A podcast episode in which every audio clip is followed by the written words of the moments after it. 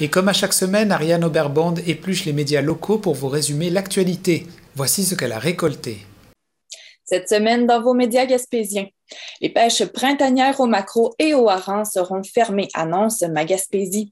Pêche et Océan Canada invoque la protection des stocks, alors que les pêcheurs croient que les prédateurs naturels ont davantage d'impact sur la ressource que leurs activités.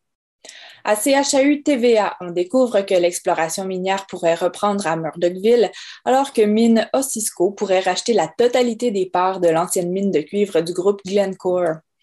Selon Radio CHNC, les plans et devis sont en préparation pour construire l'aqueduc et les égouts à Gascon. Une entente est conclue avec Chandler pour l'approvisionnement en eau et le projet est estimé à plus de 28 millions de dollars. À Radio CHNC, on apprend qu'un organisme à but non lucratif est constitué afin de sauvegarder le château du Buc.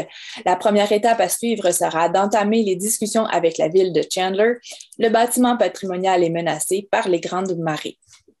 Selon CHAU TVA, les organismes communautaires estiment que leur voix n'a pas été entendue dans l'élaboration du budget provincial. Après analyse, ceux-ci déplorent que les montants demandés ne soient pas au rendez-vous. Environnement Vert Plus demande un moratoire sur les coupes forestières autour du parc de la Gaspésie, rapporte Radio-Canada.